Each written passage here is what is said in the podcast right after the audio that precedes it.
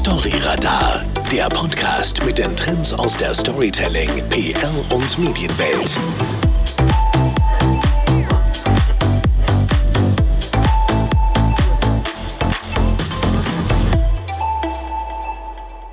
Eine der beliebtesten Plattformen, um Geschichten zu erzählen, ist die eigene Webseite. Egal, ob es sich dabei jetzt um die eigene Unternehmenswebseite handelt oder eine Landingpage für ein spezifisches Produkt oder bestimmte Dienstleistungen. In der heutigen Folge von Storyradar verraten wir euch, auf was ihr bei der Erstellung von Webseiten achten müsst. Willst du selbst zum Medienprofi werden? Dann ist unser PR-Seminar genau das Richtige für dich.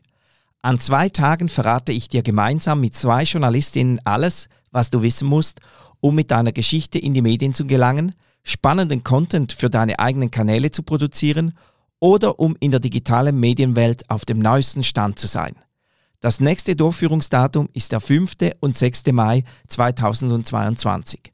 Weitere Infos und auch weitere Daten findest du unter www.pr-seminar.com. Unser heutiger Gast ist aus Wien angereist und beschäftigt sich täglich mit Webseiten. Vor zwei Jahren gründete er mit seinem Bruder die erste Website-as-a-Service-Agentur mit dem Namen DACO. Herzlich willkommen, Alexander Gerstendörfer. Vielen Dank. Hallo Ferris. Schön, dass ich hier heute da sein darf. Ja, schön hast du es hier nach Baden geschafft. Wir sprechen über ganz viel von deinem Online-Know-how, was du dir in den letzten Jahren erarbeitet hast. Vielleicht ganz zu Beginn, ich habe es gerade erwähnt, erklär uns doch bitte kurz, was ist eine Website-as-a-Service-Agentur? Wie viele Personen da draußen wahrscheinlich schon ähm, häufig äh, gehört haben, gibt es ja Software as a Service. Das sind sogenannte äh, Software-Programme ähm, oder, oder Applikationen, die man zum Beispiel auf einer monatlichen Basis quasi abonniert und dann diesen Service ähm, nutzen kann. Das ist zum Beispiel, wer das äh, für ein Unternehmen kennt, wahrscheinlich jeder Slack oder, oder Microsoft oder für private Leute Spotify oder ähm, Apple Podcasts, so wo äh, Storyradar eben auch äh, ausgespielt wird. Und dieses selbe Konzept äh, gibt es eigentlich auch für Webseiten oder ab jetzt auch für Webseiten, dass man quasi sich ähm, nicht nur eine Webseite kauft, sondern dass man sich eine Betreuung, dieses, diesen Service quasi auf monatlicher Basis quasi für seine Webseite kauft und nicht nur zum Beispiel für seinen äh, Netflix-Account. Eigentlich ganz, ganz praktisch, weil man damit natürlich dann viele Vorteile hat und vor allem die Kosten im Griff hat. Ganz genau. Man ähm, ist nicht so, wie man das früher kannte, dass man bei einer Agentur seine Webseite erstellt hat und immer, wenn man dann Änderungen braucht, muss man zu dieser Agentur gehen, wenn sie sich dann noch bei einem zurückmeldet oder wenn sie noch existiert und dann eine neue Offerte anfragen und dann alles äh, sehr langwierig, langatmig nochmal neu von vorne ähm, beginnen, sondern man hat fixe monatlichen Kosten, die in der eigenen Kostenrechnung, der eigenen Buchhaltung immer wieder jeden Monat aufscheinen. Das ist keine Überraschung und man weiß ganz genau, was man dafür bekommt. Wie seid ihr auf die Idee gekommen, so ein Konzept anzubieten? Ähm, die Idee kommt ursprünglich, äh, wie so manche Geschäftsideen aus äh, den USA. Und zwar haben wir einen relativ großen Webhosting-Kunden äh, von früher noch mit unserer ähm, Hauptfirma quasi. Und äh, diese Firma hat aus den USA quasi mit äh, anderen Firmen eben gearbeitet und eine dieser Firmen war eine ähm, Website as a Service oder WAAS Firma. Und ähm, dann dachten wir, es ist eigentlich ein ziemlich cooles Konzept und haben in Europa oder im Dachraum einfach mal geguckt, ob es sowas gibt. Haben das dann nicht gefunden und dachten wir, okay, dann haben wir da unsere Lücke gefunden und haben uns da quasi reingesetzt und dachten wir, ja, sowas hätten wir persönlich auch gerne für unsere Webseiten und nachdem es es eben im Dachraum noch nicht gab, dachten wir, dann machen wir es einfach selber. Genau, und jetzt gibt es das natürlich. Wir sprechen heute bei Storyradar aber darüber, wie man professionelle Webseiten erstellt. Was sind denn hierbei die größten Herausforderungen? Ja, die größte Herausforderung ist vielleicht erstmal überhaupt einen Partner zu finden, der das mit einem umsetzen kann. Und wenn man den gefunden hat, in dem Fall zum Beispiel ähm, uns ist es eigentlich gar keine große Herausforderung mehr. Das äh, ist eigentlich nur ein bisschen in den Köpfen dieser, der Unternehmen veran verankert, dass man sagt, okay, die Webseite ist ein riesengroßes Projekt, das kostet sicherlich 100.000 Franken oder, oder es ist ein Projekt für ein, zwei Jahre oder sowas. Aber das hat sich heutzutage eigentlich geändert. Man muss Webseiten gar nicht mehr von Grund auf programmieren und da ähm, mehrere tausend, zehntausend Franken investieren, sondern man sagt einfach, äh, man nimmt zum Beispiel vorgefertigte Designs und passt sie an oder ähm, man hat einfach einen, einen Partner an der Seite, der einem Tipps gibt und der die, die große, die schwere Arbeit macht. Und man selbst als Kunde hat gar nicht mal mehr so viel, also je nachdem, ob man das möchte oder nicht, man kann natürlich sehr viel ähm, Impact haben, aber wenn man zum Beispiel keine Zeit hat, wie das viele Unternehmen haben oder Unternehmer und Unternehmerinnen, kann man das einfach der Agentur überlassen, nur so seine ähm, Rahmenbedingungen mitteilen quasi und dann ist das eigentlich gar kein großer Aufwand mehr. Also eigentlich gibt es gar keine so große Herausforderung. Storyradar wird euch präsentiert von Newsradar, dem intelligenten Echtzeit-Tool von Press Relations für kanalübergreifendes Medienmonitoring und praktische Analysen, damit ihr stets wisst, was die Medien über euch berichten. Wir sprechen über Webseiten und Landingpages. Kannst du uns hier kurz den Unterschied erklären? Also für welchen Zweck brauche ich jetzt was? Ja, sehr gerne. Ähm, Webseiten, das ist wahrscheinlich jedem einfach so bekannt. Das ist einfach mal so das digitale Zuhause einer, einer öffentlichen Person oder einer, eines Unternehmens oder einer Firma quasi. Und eine Landingpage ist quasi eine Unterseite der eigentlichen Webseite sozusagen, dass man sagt, man hat, wenn man jetzt zum Beispiel wie du, Ferris, eine Agentur hat, in der ähm, da für diese Agentur hat man eine, eine große Webseite, die eigentlich sozusagen das ähm, Herzstück der die digitale Präsenz ist. Aber natürlich bietest du zum Beispiel Podcast-Produktionen an oder, oder verschiedenste Services. Und dieses Service, wenn der nochmal für den Kunden explizit erklärt wird und dem Kunden näher gebracht wird, sozusagen, bezeichnet man das als, als Landingpage für diesen Service oder dieses Produkt. Das kann natürlich von Unternehmen zu Unternehmen variieren und ist für jedes, für jedes Unternehmen anders, aber quasi eine Unterseite für einen speziellen Service nennt man in dem Fall Landingpage. Und der Vorteil natürlich, dass ich dann diese Unterseite explizit draußen im Online-Marketing äh, separat bewerben kann. Ganz, ganz, genau. Also man hat ja dann quasi einen eigenen Link für diese Landingpage und kann ähm, bei Werbekampagnen die Kunden sozusagen direkt auf dieses Thema abholen und wie man schon im Online-Marketing weiß, quasi ist es ganz wichtig, dass man sehr wenig Klicks hat, dass man sehr schnell wissen muss und möchte, wegen einer sehr geringen Aufmerksamkeitsspanne von uns allen, dass man sofort wissen möchte, bekomme ich hier das, was ich haben möchte. Und wenn man zum Beispiel erst auf die Startseite verweist und man dann nicht sofort zum Beispiel die Podcast-Seite findet oder eben diese Landingpage, dann ist man schnell mal wieder weg und geht zu der Konkurrenz. Wenn man aber direkt auf die Landingpage verlinkt, dann weiß man sofort, hier kriege ich das, was ich gerade gesucht habe. Wahrscheinlich haben jetzt die meisten unserer Zuhörenden bereits eine Webseite oder vielleicht sogar auch schon gewisse Landingpages. Und die tun sich natürlich sehr, sehr schwer damit, jetzt so eine komplette Webseite zu ersetzen, weil man muss die umziehen, vielleicht auf eine andere Domain oder einen anderen Hosting-Partner übernehmen. Man muss Dinge umprogrammieren und, und, und. Aber trotzdem ist es klar, dass eigentlich jede Webseite auch nur eine bestimmte Lebenszeit hat. Wie lange ist denn heute so eine Lebenszeit? Oder Anders gefragt, wie weiß ich, dass meine Webseite jetzt noch State of the Art ist? Ja, das ist auch eine, eine gute Frage, die uns auch von vielen äh, Kunden immer gestellt wird. So passt es schon noch so, wie das ist oder eben nicht. Das ist tatsächlich sehr individuell. Also das kommt sehr auf die Webseite drauf an.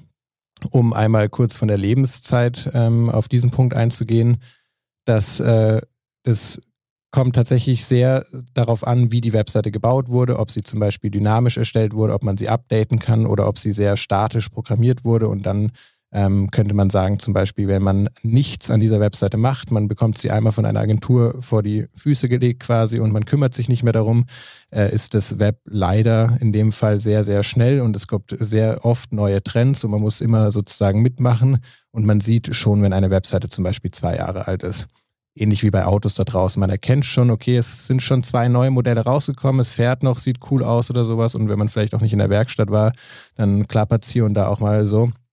Aber der Unterschied ist eben, man muss nicht alle zwei Jahre eine neue Webseite haben. Wenn man sich eben regelmäßig um diese Webseite kümmert, dann äh, hat sie quasi eine in Anführungsstrichen unendliche Lebenszeit, weil man sie immer so Stück für Stück quasi den neuen Trends und äh, den neuen Wünschen und Wünschen und Ansprüchen der potenziellen Kunden anpassen kann. Du hast einen schönen Vergleich gebracht mit dem Auto, weil das Auto sieht ja von außen eigentlich auch noch ja, einigermaßen akzeptabel, passabel aus, aber eben die neue Sicherheitstechnik bei den neuen Autos ist ja um Vielfaches mehr. Also ich bin da super gut geschützt, habe alle möglichen Sicherheitssysteme eingebaut. Ich denke, bei Website ist das auch ein großes Problem oft, dass eben, dass es bei alten Webseiten viele Sicherheitslücken gibt, nicht? Ja, das ist, das ist Ganz richtig, kann ich sozusagen fast nichts mehr hinzufügen, wie auch beim Auto, genau. Ähm, es entstehen jeden Tag quasi neue Sicherheitslücken, einfach weil das ist ein Katz-und-Maus-Spiel. Die, die Hacker da draußen zum Beispiel oder wer auch immer da dafür verantwortlich ist, die finden Sicherheitslücken und die Programmierer auf der anderen Seite schließen diese Sicherheitslücken und diese ähm, neu geschlossenen Sicherheitslücken sozusagen müssen auch auf die Webseite gebracht werden und geupdatet werden. Sprich, wenn man sich da regelmäßig drum kümmert, in wöchentlichen oder monatlichen äh, Rhythmen, dann ist man da relativ gut geschützt, wie du eben gerade auch schon mit dem Auto gesagt hast, dass man da einfach ähm, drauf aufpassen muss, dass man da immer ein bisschen ähm, State of the Art ist, wie du es vorhin schon gesagt hast. Ich finde es auch ganz spannend, dass sogar professionelle Marketers auf solche kostenlose Webdesign-Tools wie zum Beispiel Wix zurückgreifen, mit denen man dann eben eine Webseite im Baukastensystem selbst erstellen kann. Was spricht denn gegen solche Tools? Prinzipiell gar nichts. Also wenn man es wenn man die Frage so formuliert, spricht nichts gegen diese Tools. Es sind äh, super Programme. Ähm, man kann mit denen einiges umsetzen. Es kommt nur immer darauf an, was man selber machen möchte. Also für einen äh, netten jungen Mann oder eine nette junge Frau, die zum Beispiel ein Auslandssemester macht und das äh, dokumentieren möchte mit einem Blog für die äh, Familie oder Freunde, ähm, ist das eine super Lösung. Da muss man nicht eine große Webdesign-Agentur äh, engagieren. Das, äh, das lohnt sich einfach nicht, ist auch nicht äh, Sinn der Sache. Allerdings muss man sagen, dass man halt dort sehr eingeschränkt ist in den Funktionalitäten, in der Serverleistung, in den, in den ähm, Applikationen und Plugins, sagt man, die man da ähm, hinzufügen kann, dass die Website einfach das abbildet, was man machen möchte. Und ähm, ich persönlich rede davon immer so ganz gerne, wenn man so ein kostenloses Tool für seine digitale Präsenz nutzen möchte, was ja heutzutage jetzt nach Covid-19 kann da keiner mehr äh, sich drum reden, dass es ein wichtiger Bestandteil eines Unternehmens ist. Ähm, wenn man selbst nicht in sein, eines seiner wichtigsten ähm, äh, Projekte quasi investiert, in digitalen Auftritt der Firma, warum soll ich als Kunde in diese Firma investieren, die nicht mal in sich selbst investiert? Das ist meiner Meinung nach sehr ähm, wenig vertrauenserweckend. Mhm. Wenn ich mich jetzt äh, für eine Webdesign-Agentur zum Beispiel entscheide und mit Hilfe dieser Agentur meine neue Webseite aufsetzen will oder auch eine Landingpage machen will für einen bestimmten Service, ein Produkt oder Event, wo starte ich denn da? Ja, eigentlich ähm, mit dem Kontakt zu einer Agentur, wenn man es quasi nicht selber machen möchte, und das ist in dem Fall ähm, von Vorteil, einfach der Agentur sagen, was man machen möchte, einfach nur ganz grob die Idee erklären, was äh, man erreichen möchte, sich am besten sozusagen im Vorhinein schon ein bisschen gar nicht, das soll jetzt gar nicht einschüchternd wirken und, und, und super professionell, aber so, dass man sich so ein, so ein kleines Konzept überlegt, was man, wen man erreichen möchte, warum und wie man selbst rüberkommen möchte. Und das war es auch eigentlich schon. Den Rest quasi, diese äh, technischen Aspekte, wie das dann mit der Suchmaschinenoptimierung funktioniert, wie das aufgebaut sein soll, dass es funktioniert, das übernimmt dann eigentlich eine professionelle Agentur für den Kunden quasi. Und man muss selber einfach nur quasi sagen, was man, was man spannend findet und was einem gefällt, vielleicht mit ein paar Referenzwebseiten und dann kann man eigentlich schon starten. Also das Briefing ganz, ganz wichtig. Im Wort Webdesign steckt auch das Wort Design drin. Deswegen sicherlich die Frage auch, wie wichtig ist denn dieses grafische Design der Webseite? Ganz genau, Webdesign, das ist ein sehr, sehr großer Bestandteil, ähm, nämlich einfach Design im Web. Und dementsprechend ist es auch ein sehr, sehr wichtiger Bestandteil das, die Frage kann ich sozusagen fast schon zurückgeben, dass man sagt, ja, wenn man auf eine Webseite kommt, die visuell ansprechend ist, das ist einfach schön, angenehm, auch wenn man wieder dieses Autobeispiel, wenn man rausgeht, schöne Autos guckt man gerne an, vielleicht guckt man den sogar nach, ähm, aber wenn man auf eine Webseite kommt, die aussieht, als ob sie 2007 gebaut wurde, überhaupt nicht mehr modern aussieht, wie, wie alte Gebäude oder sowas, also ich spreche von mittelalten Gebäuden, alte Gebäude haben schon wieder ihren Charme, ähm, das sieht man einfach nicht so gerne an und dann wieder auf dieses Thema, dann sieht man, dass dieses Unternehmen nicht in seine Webpräsenz investiert und dann wirkt es einfach nicht sehr vertrauensvoll. Also ist dieses, dieses Visuelle ist einfach für den Kunden, für die ähm, für den Kunden sehr wichtig, weil er diese, diese Firma so wahrnimmt. Und ähm, das Technische im Hintergrund ist dann eher quasi dann für Google zum Beispiel oder für die Suchmaschinen wichtig. Aber das muss beides quasi so eine Symbiose ergeben. Kommen wir vom, von der Verpackung jetzt zum Inhalt. Was sind denn da die wichtigsten Inhaltspunkte oder die wichtigsten inhaltlichen Bestandteile, die in keiner Webseite fehlen dürfen? Oder sprechen wir von den Menüpunkten? Genau, also es kommt natürlich hier auch wieder ein bisschen auf, die, auf das Unternehmen an, ob das eine Einzelperson ist, die ähm, sich selbst promotet oder eine, ein Unternehmen, was ähm, Stahl verkauft zum Beispiel. Aber generell ist es am wichtigsten einfach, dass sich der, der Kunde oder der Nutzer einfach, ohne dass er diese Webseite kennt, sich sofort zurechtfindet. In wenigen Sekunden quasi auf den ersten Blick, wie du jetzt gerade angesprochen hast, die Menüpunkte, Menüpunkte dass man sagt, man weiß sofort, was, was da kommt. Die Menüpunkte sind zum Beispiel in einer Sprache gehalten. Man ähm, weiß ganz genau, okay, wenn ich auf diesen Menüpunkt draufkomme, wird auch diese Seite kommen. Ähm, und dann kommt es natürlich auf die, auf die, auf das Unternehmen an. Ganz, also die Standardmenüpunkte wären in dem Fall zum Beispiel die Leistungen, die man anbietet oder die Services. Wenn man Produkte hat, den, die, die Übersicht zu dem Produktshop, dass man die, das Unternehmen kontaktieren kann. Und ganz oft wirkt es auch sehr ähm, sympathisch, wenn man quasi eine über uns oder über mich Seite hat, dass man weiß, mit wem hat man es hier zu tun, weil man nachweislich als Person besser verkaufen kann als anonymes Unternehmen. Und wenn man da eben sein Team vorstellt, jedenfalls über mich, über uns oder unser Team, kommt es immer sehr sympathisch rüber und die ähm, Bestandteile einer Webseite, die dann eben wichtig sind, variieren halt sehr stark vom Produkt, aber dass man auf jeden Fall schon wir sagen im Webdesign-Jargon quasi above the fold, alles, was man ohne Scrollen sehen kann, dass man da schon weiß, um was es geht und dann im weiteren Verlauf einfach auf der Homepage ähm, den Nutzer abholt, dass er weiß, um was es geht, eventuell auch mit Testimonials, mit Kundenrezensionen erklärt, warum andere das genauso gewollt haben, aber das wäre quasi eine, eine andere Story-Radar-Folge, die wir damit füllen könnten, wie eine perfekte Webseite aussieht wenn ich die Domain eintippe, eben einer Firma oder einen Link anklicke, dann gelange ich natürlich meistens direkt auf die Home, also auf die Startseite. Was gehört auf diese Seite?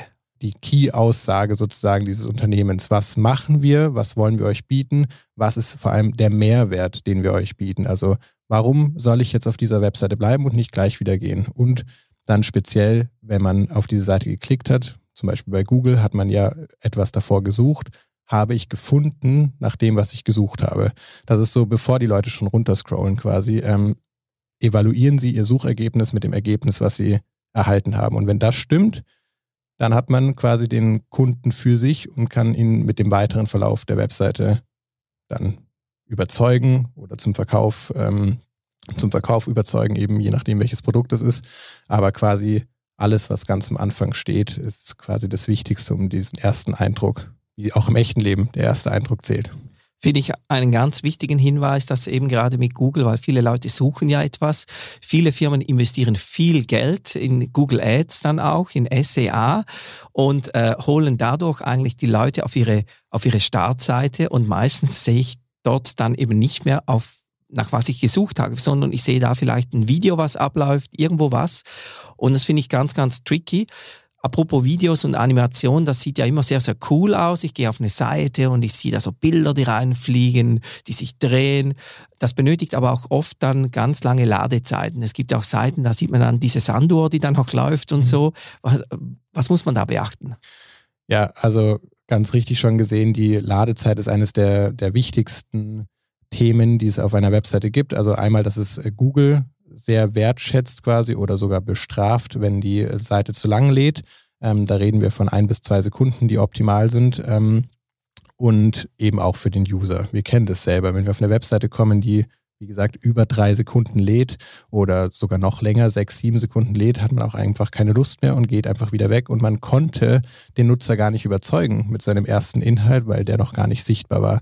Deswegen, wie du gerade gesagt hast, sollte man natürlich immer aufpassen, dass die Webseite quasi leicht ist in Anführungsstrichen und super schnell geladen wird und man solche großen Elemente zum Beispiel nicht gleich am Anfang präsentiert, sondern vielleicht auf anderen Subseiten. Aber es gibt auch schon mittlerweile sehr gute Möglichkeiten, dass man Videos zum Beispiel auf anderen externen Plattformen hostet. Die sollte man definitiv nicht auf dem eigenen Server hosten.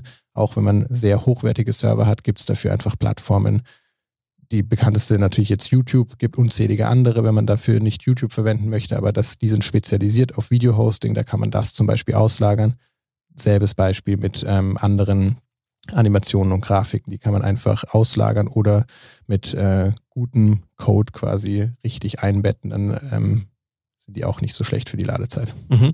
Du hast vorhin gerade schon eben über die Menüpunkte gesprochen, also eben was man da abhandeln sollte. Wenn ich jetzt so einen Menüpunkt anklicke, eben ich komme dann auf zum Beispiel auf eine Landingpage, welche Menge an Text sollen denn so äh, Pages haben? Oder was muss ich bei dieser Texterstellung auch beachten? Ja, auch eine sehr gute Frage.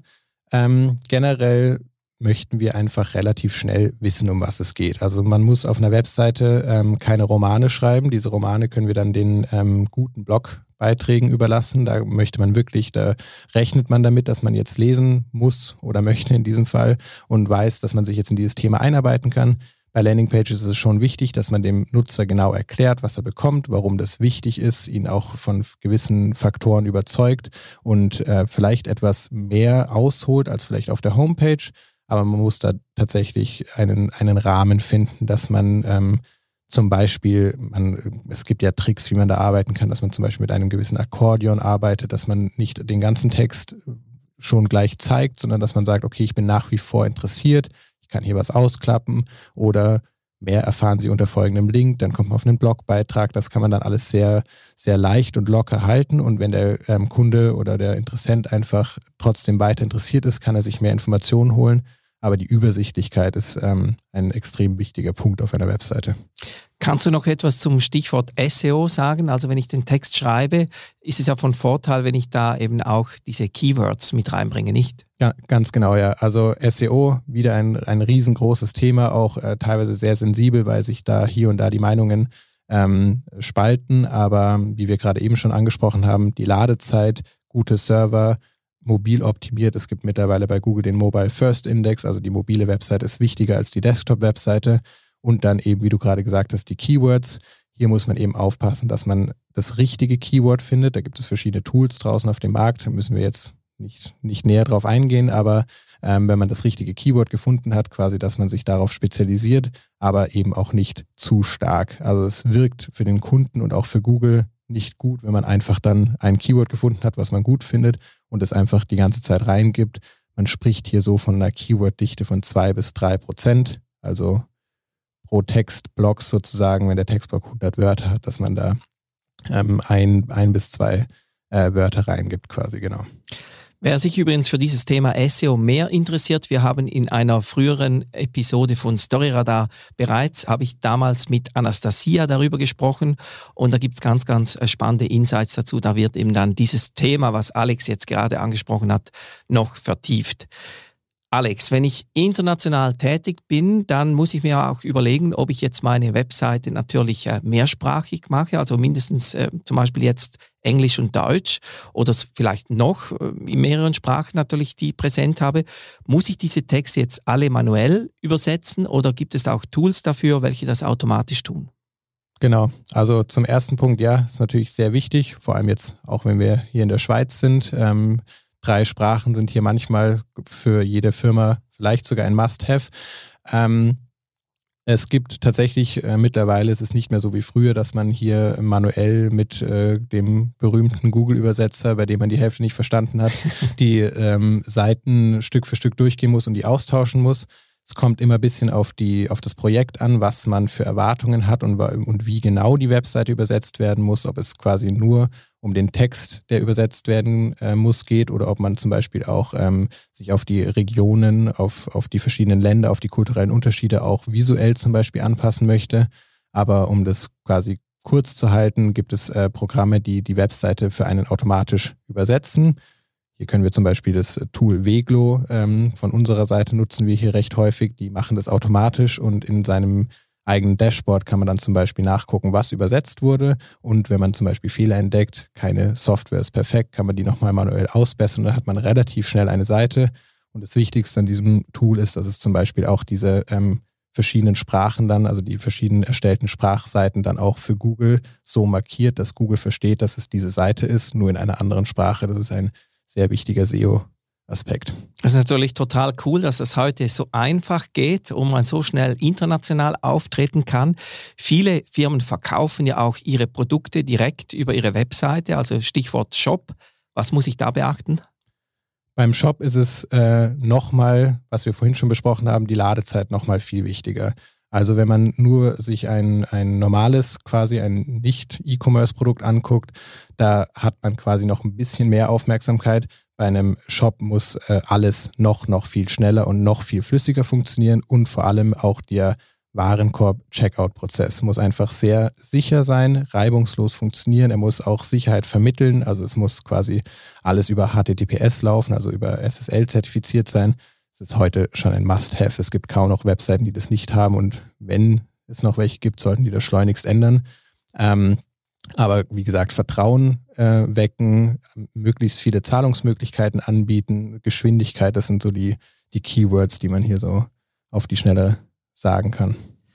Wenn ich jetzt meine Seite fertig habe und ich will damit online gehen, dann brauche ich dafür natürlich einen Host. Was muss ich bei der Auswahl des Hosting-Partners beachten? Genau, ähm, eine Webseite muss irgendwo, irgendwo leben quasi. Die ist nicht einfach irgendwo im Internet, sondern die wird äh, gespeichert. Und hier geht es wieder um SEO, um Ladezeit, um alle möglichen Aspekte. Wenn man seine Seite ernst nimmt, wenn man Geld investiert, sollte man eben nicht zwei Franken, vier Franken pro Monat für einen Hoster ausgeben. Das sind dann sogenannte Shared Hoster, die mit sehr vielen Webseiten gemeinsam auf einem Server arbeiten und die können hier und da mal abstürzen, überlastet werden und sind einfach nicht so schnell. Wie wir schon besprochen haben, sind die Ladezeiten sehr wichtig. Hier können wir selbst ein Lied von singen. Wir äh, arbeiten mit der Google Cloud Plattform zusammen. Wir, das sind die eine der besten Server weltweit, die man finden kann. Dort wird Google, Gmail und YouTube gehostet sozusagen. Also es gibt fast nichts Besseres. Und äh, das würden wir auch unseren Kunden empfehlen, wenn sie es ernst meinen mit ihrer Webseite. Ein bisschen mehr in das Hosting investieren und dafür auf anderer Seite quasi mehr Einnahmen generieren, weil man mehr Kunden hat, anstatt an den falschen Stellen zu sparen. Wie eingangs gesagt, bietet ihr dieses Produkt Website as a Service an. Da ist ja eben zum Beispiel dieses Hosting mit dabei oder auch die Aktualisierung ab und zu der eigenen Webseite. Ähm, wa was deckt diese Gebühr alles ab? Also ich bezahle eine monatliche Gebühr und was kriege ich dafür? Genau. Ähm, es gibt mehrere Pakete bei uns, je nachdem, was man, wie weit man sich in diesen Prozess involvieren möchte oder wie wenig man sich involvieren möchte, ist auf jeden Fall immer dieses ähm, High-Performance-Hosting sozusagen, von dem wir gerade gesprochen haben, dabei. Ähm, und dann eben basierend auf, den, auf diesem Involvierungsgrad, so nenne ich es jetzt mal, gibt es eben auch noch so Betreuungsstunden on top. Und da ist quasi alles dabei, wenn wir jetzt mal den größten Plan von uns nehmen, ähm, um, dieses, dieses Beispiel besser ähm, zeigen zu können, hat man eigentlich nichts mehr mit dieser Webseite zu tun. Man hat quasi nur noch einen Ansprechpartner über einen Kommunikationskanal und man kann alle Themen, die irgendwas mit der Webseite oder irgendwas mit der IT des Unternehmens, sei es E-Mail-Management, Domain-Management, Webseitenaktualisierungen, Textaktualisierungen, inhaltliche Bilderanpassungen, Updates, Sicherheitsupdates, Backups, alles. Und wenn ich jetzt noch was vergessen habe, kann man sozusagen noch alles hinzufügen, was irgendwie was mit der Webseite zu tun hat, ist einfach inbegriffen. Sprich, wenn man sagt, wir nehmen uns dieses Paket, muss man, wenn man das so möchte quasi, man kann natürlich auch ein bisschen sich selbst mehr involvieren, wenn man das so möchte, muss man damit einfach nichts mehr zu tun haben und kann sich auf sein Kerngeschäft konzentrieren und das erfolgreich machen. Also ein rundum sorglos Paket. Ganz genau, so würden wir sagen. Alex, ich bitte dich, die folgenden Fragen möglichst kurz und prägnant zu beantworten. Hier inspiriere ich mich für die Erstellung neuer Webseiten. Meistens von unseren Kunden, die sollen uns immer Webseiten senden quasi, die sie gut finden und da inspirieren wir uns dann und sehen einfach jeden Tag neue Webseiten und das ist Inspiration genug. Auf diese Webseite bin ich ziemlich stolz. Prinzipiell auf alle Webseiten, die wir gebaut haben, sind wir sehr stolz, aber Vielleicht als Beispiel unsere eigene Unternehmensseite, die wir vor fünf, fünfeinhalb, sechs Jahren gebaut haben, weil das einfach unsere erste war. Wenn ich nicht online bin, trifft man mich hier. Ich reise sehr gerne, vor allem mache ich gerne Städtereisen, also jetzt keine konkrete Stadt, aber wahrscheinlich in irgendeiner Stadt wie jetzt zum Beispiel Zürich. Alex Gerstendörfer von DACO, ich bedanke mich herzlich bei dir für dieses spannende Gespräch, fürs Eintauchen in die Welt der Webseiten und Landingpages, für alle, die jetzt mehr über dich oder über euer Unternehmen wissen wollen, verlinken wir euch natürlich direkt im Episodenbeschrieb. Da könnt ihr auch äh, diese Pakete anschauen, die du angesprochen hast. Auf jeden Fall danke, dass du hier nach äh, Baden gekommen bist und ich wünsche dir eine gute Rückreise nach Wien. Vielen Dank für die Einladung. Es hat mich sehr gefreut, mit dir darüber zu reden und hoffentlich bis zum nächsten Mal. Ja, und für alle anderen, wir hören uns in zwei Wochen wieder mit der nächsten Folge von Story Radar. Tschüss.